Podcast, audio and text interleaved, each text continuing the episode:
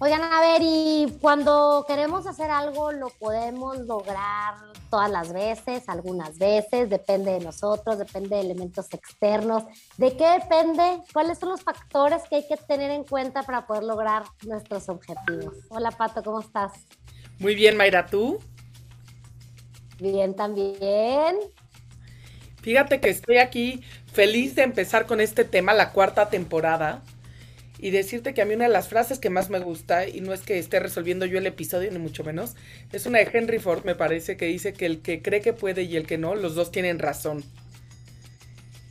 Pero, sí, yo, pero hoy tenemos ahora sí que a la mejor invitada, para mí, de, si me dijeran, escoge una cara que represente el que quiere puede, es mi amiga Tami. Tami León, ¿cómo estás, Tami? Hola Pato, hola Mayra, muchísimas gracias por la invitación. Estoy muy bien y muy contenta de estar en la cuarta temporada de Es lo que hay. Hola Tami, bienvenida. Les voy a decir, Tami recién es una estudiante ya titulada de preparatoria que justamente se va a ir a estudiar a Princeton Economía. Y bueno, presentarla aquí, generalmente la gente nos dice, ay, di mis títulos y bueno, aquí le echamos a veces.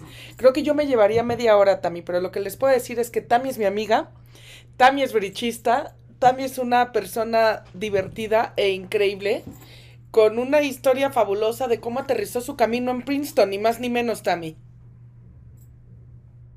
Muchísimas gracias, Pato. Eh, cuéntanos así, como decía un amigo mío, en tres láminas. ¿Cómo fue que de repente te vas a ir a Princeton con una beca completa? ¿Cómo alguien déjate tú de tu edad y de la mía, de repente dice, esto es para mí. Muchas gracias, Pato. La verdad es que como estaba platicando un poquito fuera de cámara con Mayra, no fue simplemente un día decir, voy a irme a Princeton o voy a irme a Harvard, sino que las circunstancias en mi entorno y en mi vida me fueron encaminando. Lo que yo sí tenía muy en claro era que quería estudiar que tenía el sueño de estudiar una carrera universitaria y que al estudiarla yo no estuviera eh, poniendo en una situación difícil, tanto económica como emocionalmente, a mis papás.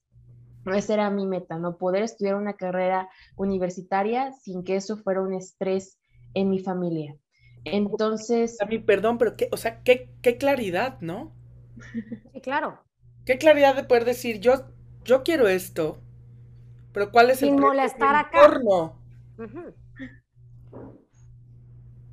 Sí, pues yo crecí, como comentaba hace un momento, nací y crecí aquí, en la ciudad de Oaxaca.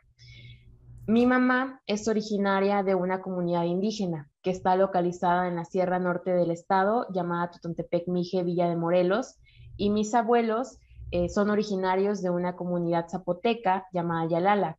Entonces, tanto mi mamá como mi papá crecieron en condiciones de pobreza extrema y trabajando desde muy, muy pequeños, ambas familias comerciantes.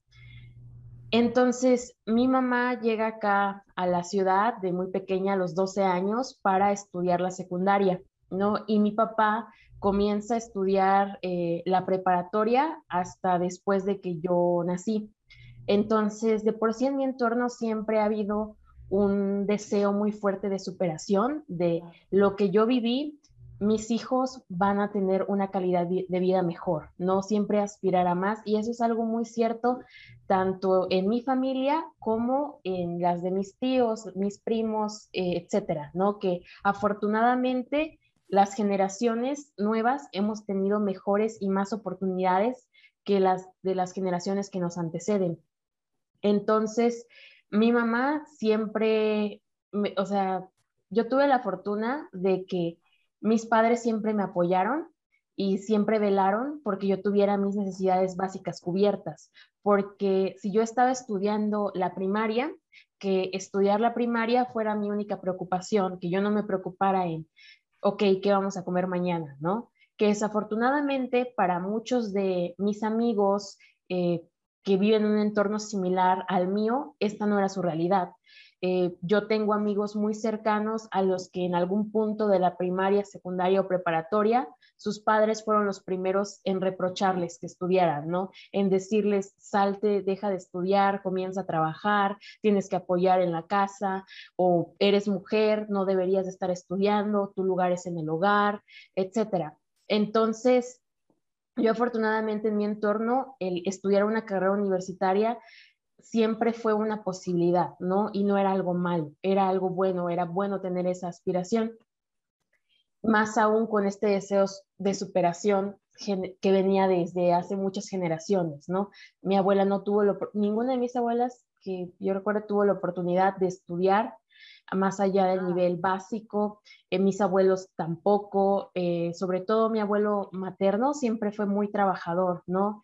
incluso ahora ya que estoy en Princeton, uno de mis tíos me comentaba es que, que estaban muy orgullosos porque mi abuelo trabajó absolutamente toda su vida, ¿no? Y era de las 7 de la mañana a las 11 de la noche todos los días y viajando desde el pueblo hasta la ciudad como era comerciante, etcétera, y nunca pudo ver el fruto de su trabajo como tal en resultados, ¿no? Que equivalieran a todo el trabajo que estaba realizando porque las condiciones en su contexto no se lo permitieron, porque en la época en la que ellos vivieron era trabajar, trabajar, trabajar, el estudio no era importante, tenías que mantener a la familia, tenías que casarte porque así lo decía la sociedad, aunque no tuvieras una buena relación con tu pareja, eh, mi, abuela el matrimonio forzado, etc. Entonces... ¿Tus abuelos viven también? Mm, desafortunadamente mis abuelos maternos ya no viven justamente en abril, un par de semanas después de que fui aceptada en la universidad, mi abuela materna falleció, pero siempre han sido parte muy importante de mi historia. Afortunadamente mis abuelos paternos aún viven, pero sí, desde su generación de ellos ha sido como, de aquí va a ser mejor, ¿no? O sea, esto es como, nos vamos a esforzar para que nuestros hijos, en mi caso mis padres, tengan una mejor calidad de vida y afortunadamente mis padres eh, también buscaron eso, ¿no? Yo tuve cierta historia de vida, uno de mis tíos, ¿no? hermano, mi mamá me comentaba, pues mi infancia fue casi como en la prehistoria, porque en el pueblo no había luz, no había carretera, no había este, señal de teléfono, no había internet, no había nada de lo que hoy eh, yo puedo decir que crecí, ¿no? Que crecí con luz, que crecí con señal, que crecí con agua potable, que crecí sin la necesidad de estar trabajando a los 6, 7, 8 años. Entonces, este, sí me siento muy afortunada de la infancia que he tenido y muy agradecida con mis padres y con mis abuelos porque se esforzaron para que yo y mi generación pudiéramos tener acceso a todas esas oportunidades que ellos no tuvieron. Híjole, qué importante se me hace, perdón que te interrumpa también, pero qué importante se me hace esto que dices y creo que quiero hacer como un énfasis aquí en, en lo que es que desde, desde chiquitos tú, los, tú les digas, vas a poder estudiar hasta donde tú quieras, o sea, que, que no haya un límite eh, en, ese, en eso, ¿verdad? Así que siempre programes a, a tus hijos o, o, muchas de nuestra audiencia son, son mujeres, ¿verdad? Son mujeres eh, a lo mejor entre los 35 y los por ahí años eh, y para arriba, es decir, no limitemos, o sea, no limitemos nunca el hasta dónde puede llegar alguien. ¿no? Creo que, que es un punto como muy importante. No, dibujemos los límites. ¿Sabes qué? Eh, eh, también yo te conozco y tú, tú eres una mujer que no realmente no tiene ningún límite dibujado, me parece. Pero ahorita te, escuchándote, te, dieron estas alas. Exacto. Y, y, qué fabuloso que lo logres ver y reconocer, porque ciertamente, uh, tus, te voy a decir algo, tus resultados son producto tuyo, pero qué padre que puedas ver la parte que jugó, que bueno, y que juegan todavía, porque tienes papás, todavía tienes dos abuelos de cuatro, ¿no? Y, que juega la gente a, tu alrededor, pero como dice Mayra, qué importante que a ti te dijeron lo más alto que podamos todos juntos. Sí, sí, afortunadamente.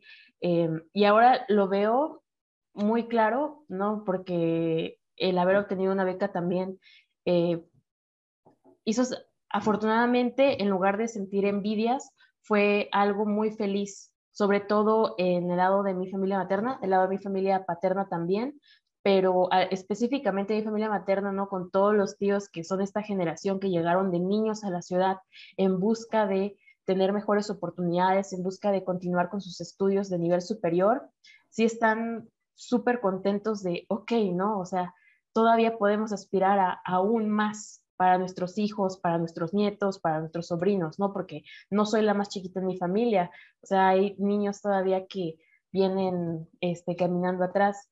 Entonces, sí, yo creo que ha sido muy importante porque también analizando, como les comentaba, ¿no? De pronto algunos amigos, em, digo, si yo hubiera crecido en circunstancias similares a las de ellos, donde sus padres son los primeros en decirles, no, tú no puedes, donde en lugar de tener que preocuparse por las tareas, tienen que preocuparse porque su mamá o su papá es alcohólico, porque hay violencia en el hogar, ¿no? Porque es llegar y recibir golpes, porque es llegar y pelear, discutir, no tener un ambiente tranquilo para poder concentrarse en sus actividades escolares, pues sí, por supuesto, soy muy consciente de que mi entorno influyó muchísimo en que yo pudiera este, plantearme estas metas, decir, ok, sí puedo, ¿no? Sí hay una posibilidad, sí puedo aspirar a siquiera intentarlo.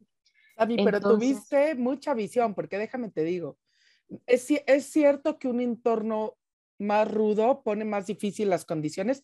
También sucede que logramos romper esos moldes o esos, más que moldes, esos patrones y salir adelante. Pero lo que yo te quiero decir es que tú te fuiste por todas las canicas. O sea, estás aceptada. Princeton es una de las 10, está considerada una de las 10 mejores universidades del mundo, Tami. Entonces, estudiar ya en una universidad, por lo que nos cuentas, hubiera sido algo muy positivo, como lo hemos hecho todo el mundo, pero estudiar... un gran logro, un gran logro, cualquier universidad la que... La que sea. Pero estudiar en Princeton Además, a tu edad juegas bridge, todo mundo, aquí no es secreto, no es lo que hay, que yo también lo juego, y tampoco es secreto que el premio de edad no es el tuyo, ni es más, ni siquiera es el mío, ¿no? También hablas inglés, también al igual que yo, y yo creo que por eso somos amigas, tienes como yo amigos de todas las edades, las nacionalidades, eh, porque en el mundo del bridge pues así es, ¿no? O sea, tenemos amigos, no les vamos a decir viejitos para que no se ofendan, pero bueno, ya digamos, abuelos. Y, sabes que no necesariamente hablan nuestro idioma y hay veces que sí no nos entendemos bien, pero no importa, casi que lo decimos con mímica y eso requiere también cierta apertura y cierta visión que yo por lo menos la tuve más grande que tú. No sé si el tema es la edad y ya tenemos el podcast de Vivan las generaciones, justamente para no tener que decir tenemos que experimentar todo como de joven a grande, sino más bien intercambiemos todas las ideas y los conocimientos que podamos pero me parece increíble que tú fuiste más allá incluso de lo que estás mencionando. ¿Qué te hizo? O sea, no sé si la palabra es ser tan curiosa o quererte comer al mundo de una mordida de esa manera. Ok, pues como comentaba hace algún rato, yo al aplicar a Princeton, al aplicar a Harvard, aplicar a Yale, no fue una idea que me surgiera de un día para otro, ¿no? O que yo dijera simplemente una mañana, yo quiero esa universidad, porque he conocido a personas que, por ejemplo, mediante un tríptico de información sobre Harvard, ellos dijeron, yo quiero estudiar en esa universidad, ¿no? Y a partir de entonces trabajaron durante muchos años para construir un perfil que les permitiera tener una aceptación. En mi caso no fue así, no, o sea, yo no eh, conocía el concepto siquiera de lo que son las universidades Ivy League, Princeton, universidades también como Stanford, como MIT, Georgetown. No era algo de lo que yo eh, aspirara, de lo que yo conociera, de lo que yo estuviera informada, ¿no?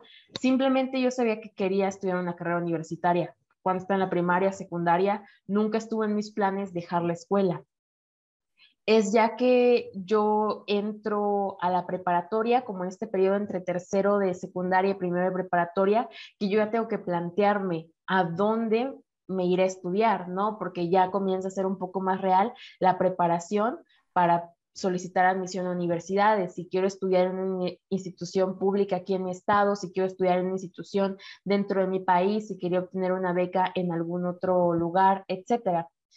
Y durante este periodo surgen varias cosas en mi entorno, entre ellas el que comienzo a involucrarme con el bridge de manera social aquí en Oaxaca. Yo estaba estudiando inglés y justamente afuera del instituto colocaron un, un flyer, un póster en inglés que ofrecía clases bilingües de manera gratuita sobre bridge, todos los sábados en el convivio.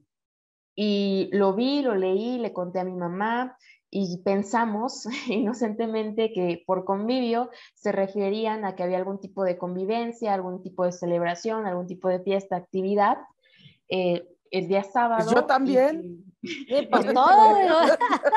en esa convivencia, en ese convivio, nos explicarían qué es el bridge.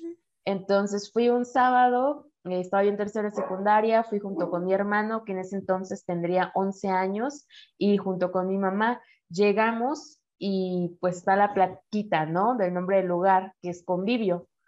Así que no había ningún tipo de se llamaba el lugar, no era la fiesta. Era simplemente un nombre, pero nos quedamos y Oye, ya sacaron 10 en mercadotecnia, ¿no? Sí.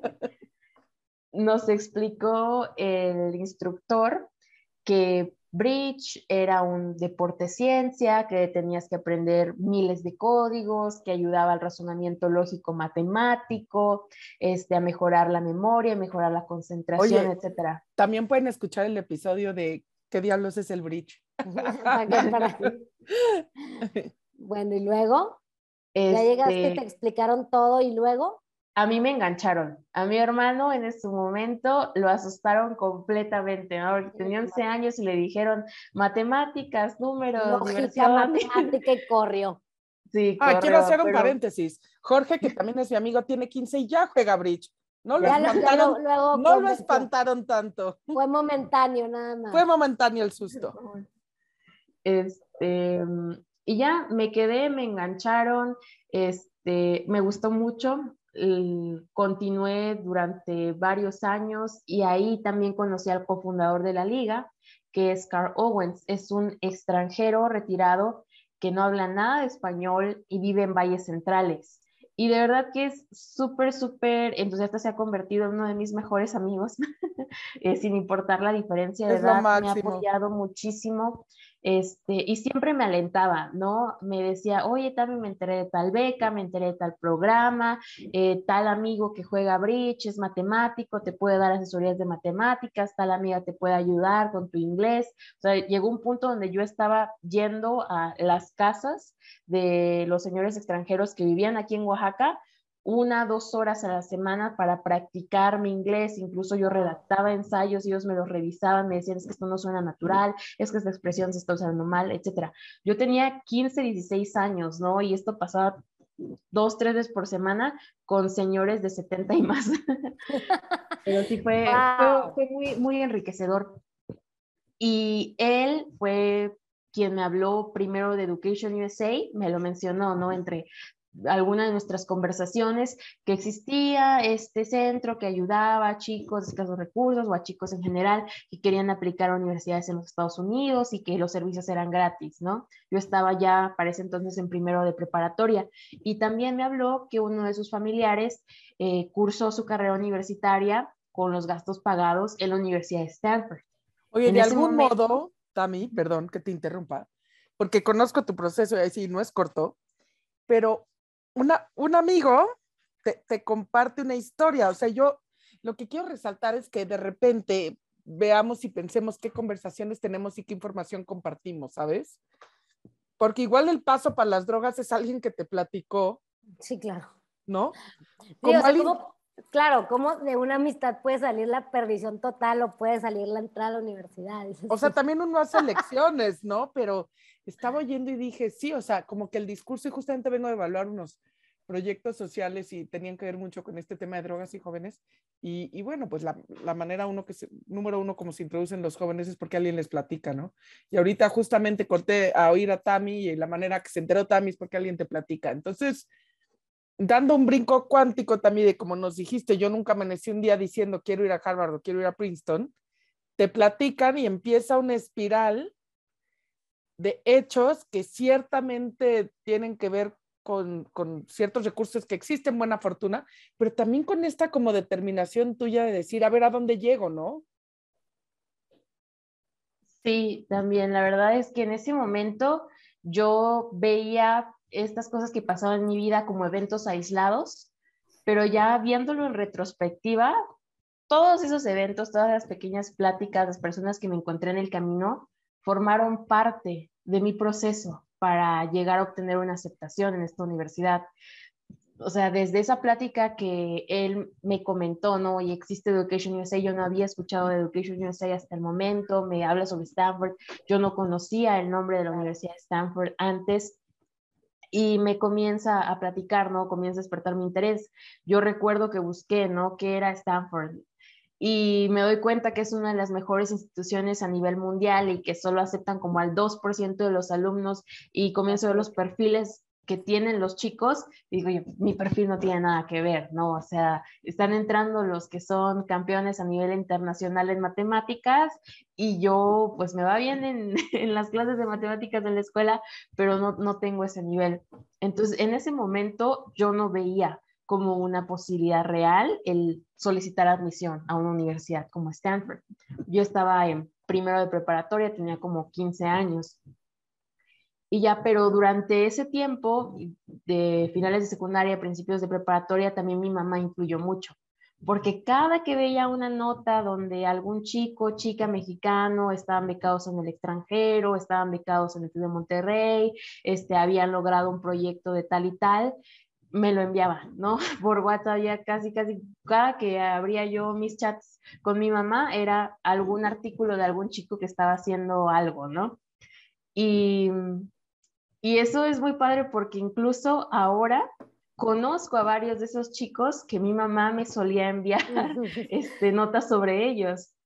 Pero te voy a decir algo que veo, o sea, uno, a ver, o sea, sí depende mucho a dónde te vayas a enfocar a tus relaciones personales, o sea, hay de convivios a convivios. Al convivio que fuiste tú te abrió las puertas al mundo y hay unos convivios pues que no necesariamente te abren las puertas a ningún lado, sino al inframundo. al inframundo. Entonces yo sí creo que es bien importante esta parte de estar buscando dónde creces, ¿no? O sea, que los convivios a los que vayas o lo como quieras, yo me dio mucha risa la historia del convivio, por eso lo digo así, que esos convivios a los que vayas sean los que te sumen. O sea, eso en verdad creo que sí es así como un quédenselo todos grabados. Palitos uno, sí. No, y, y, la mira, o sea, vuelvo a, tu mamá y, que, que, es quien te construyó estas salas de las que hablaba Pato hace rato, también cómo te fue poniendo ejemplos y cómo te fue diciendo, mira, él pudo, mira este también, mira este también, no eres la única persona pensando perdida en el mundo que una niña de Oaxaca puede irse a la universidad que le dé la gana, ¿no? Entonces, veo también eso, cómo te fueron, o sea, te fue subiendo la mira a tu mamá con sus historias y, y por otro lado encontraste este grupo de amigos nuevos que pues que traían el mundo en ellos. Entonces fue, fue un, como una serie de eventos afortunados, ¿no? Sí, sí, bueno, lo de ya conocer a estas personas se dio un par de años después. como tal, en, ese momento em, yo lo veía como algo muy lejano, no en justo estaba yo comenzando la preparatoria, veía que los chicos que ya habían obtenido estas becas, este, tenían proyectos increíbles, ¿no? Que de pronto yo decía, bueno, pero es que, ¿cómo pueden lograr esto siendo estudiantes de preparatoria, ¿no? ¿Cómo pueden participar en esto, esto y aquello?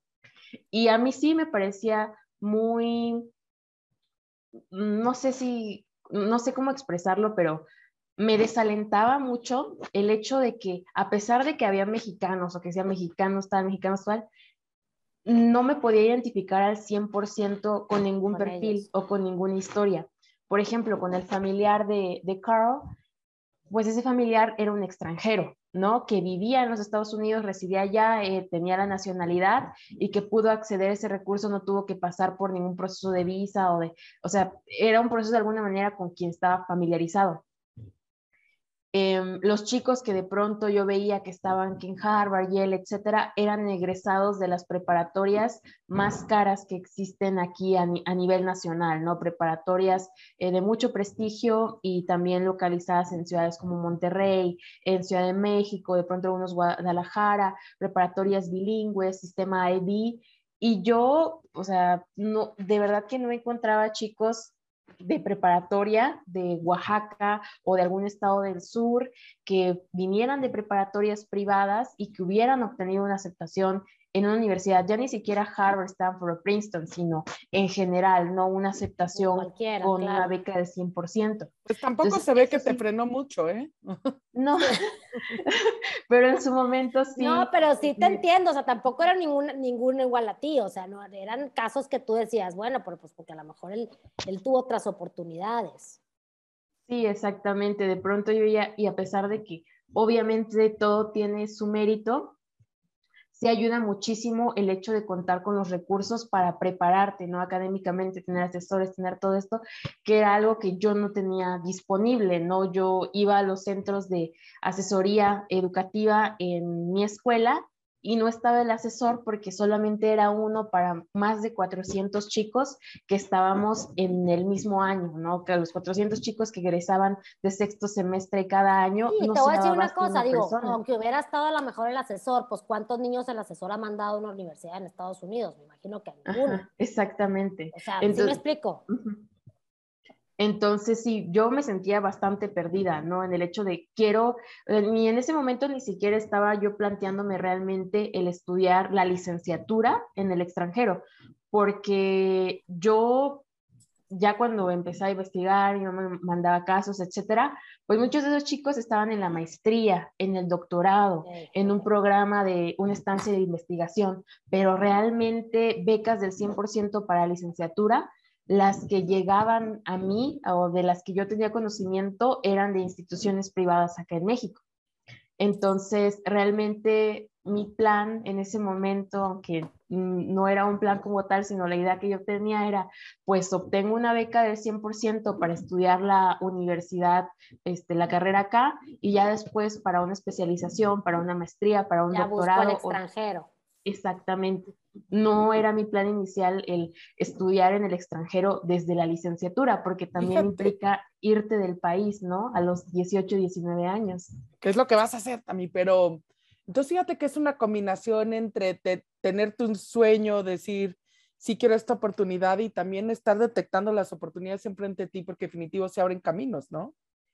Y también yo te quiero preguntar, o sea, porque tenemos ahora sí que pues no sé, mucha gente que nos escucha con gente o que es joven o con gente joven cercana, si tú les tuvieras que dar tres consejos solamente alguien, y no tiene que ser joven, alguien que, que cree que quiere algo y ni siquiera como tú, ni siquiera lo tiene con esta claridad, así como quiero ir a Harvard y entonces lo hago, sino quiero algo más, como tú definitivamente lo lograste.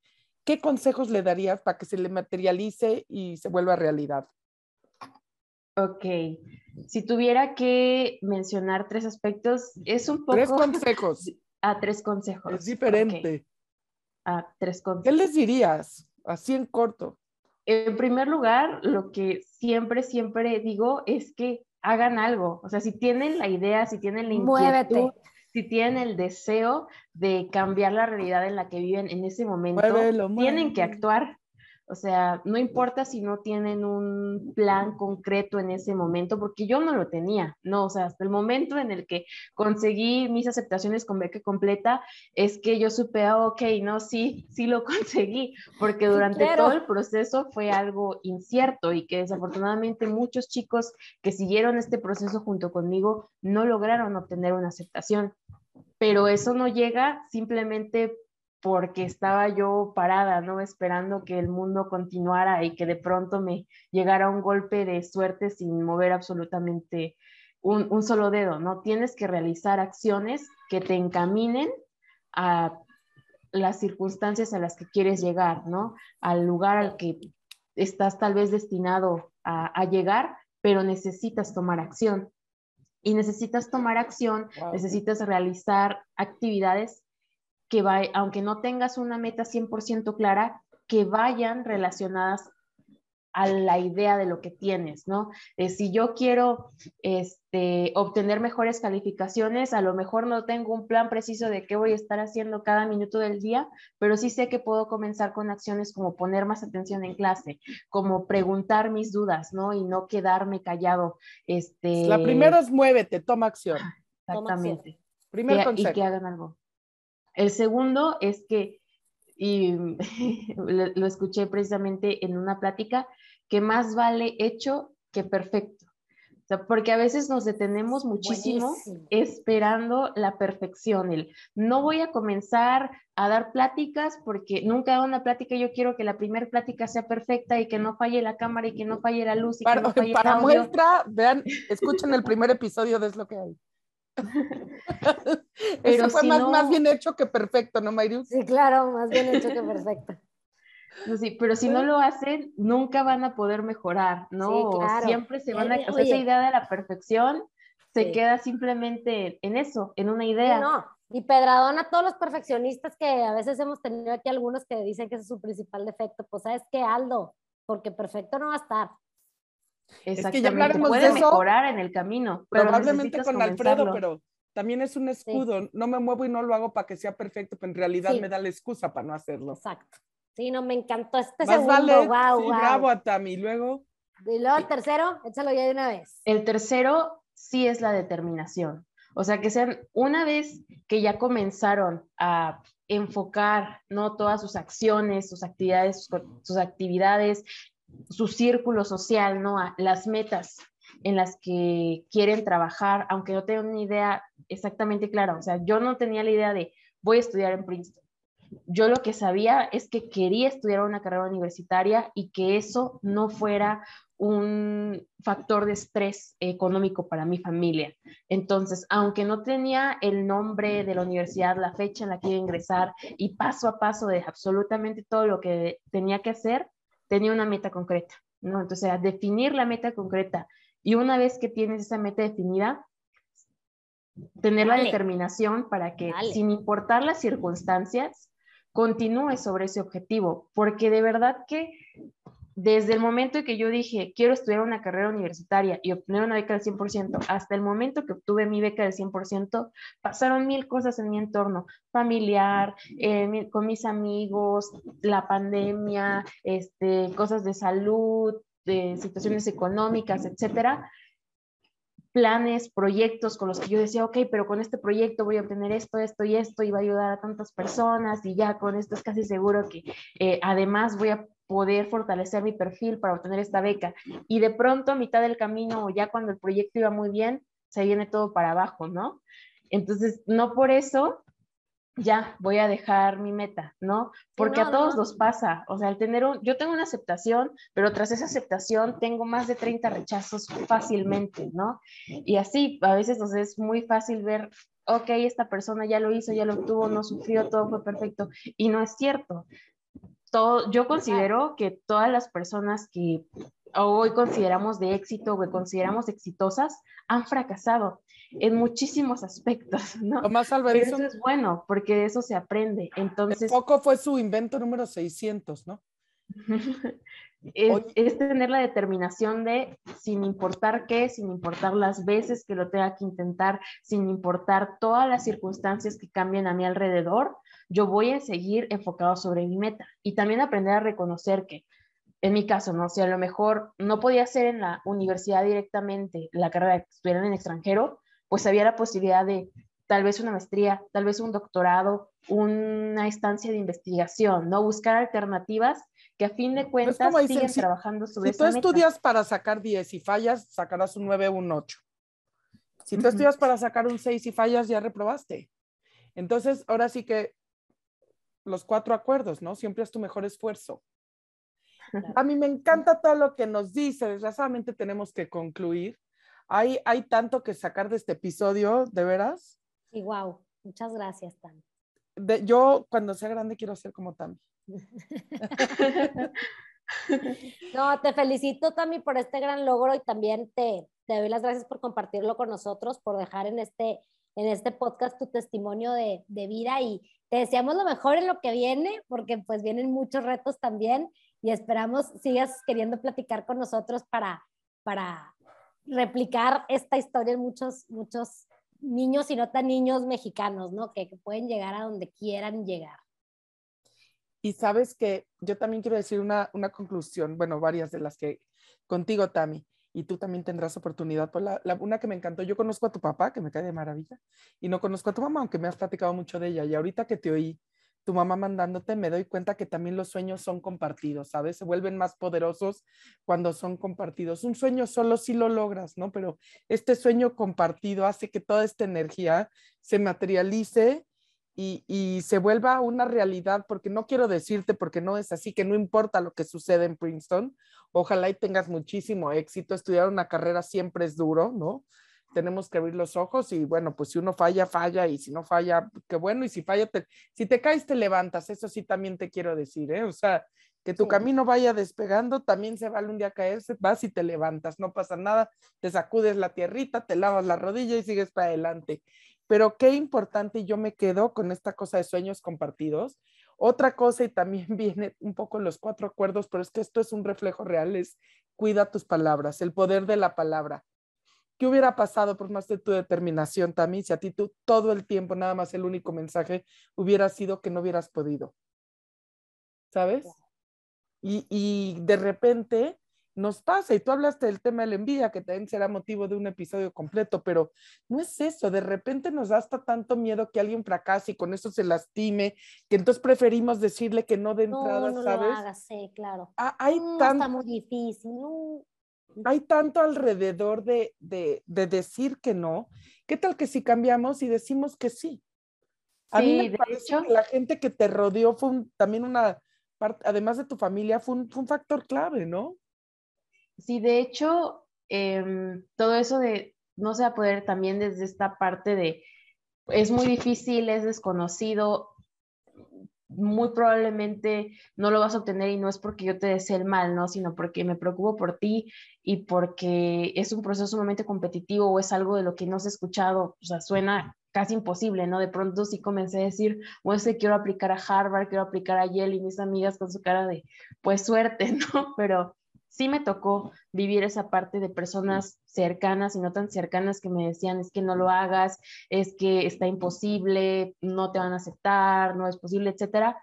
Pero afortunadamente para mí, en mi núcleo familiar, ¿no? Que son mi mamá, mi papá y mi hermano, eso no pasó. Entonces yo creo que eso me ayudó mucho a continuar y no decepcionarme sin importar lo que las personas a mi alrededor pensaran o opinaran, porque a fin de cuentas era mi meta, era mi objetivo y la única persona que iba a vivir con el arrepentimiento de intentarlo o no sería yo. Wow. Bueno, de verdad, también. repito, cuando sea grande quiero ser como Tami, cuando sea joven también quiero ser como Tami. eh, y por lo pronto me siento profundamente afortunada de ser tu amiga Tami, compartimos un hobby increíble y muchas risas, ya viajes juntas, en fin. Eh, Princeton es un lugar muy afortunado de tenerte y nosotras tenés lo que hay definitivo. Gracias por todo y este es tu foro el día que quieras. Gracias, Tami. Oh, muchísimas gracias, Pato. Muchísimas gracias, Mayra. Yo encantada de estar aquí cuando me vuelvan a invitar también. muchas ahí gracias. Te, ahí te volveremos a invitar. Y muchas gracias a todos por escucharnos. Vienen padrísimos episodios en esta nueva temporada de Es lo que hay. Lo sacamos todos los miércoles, ahora sí con puntualidad. Y también, por favor, síganos en redes sociales. Gracias, bye.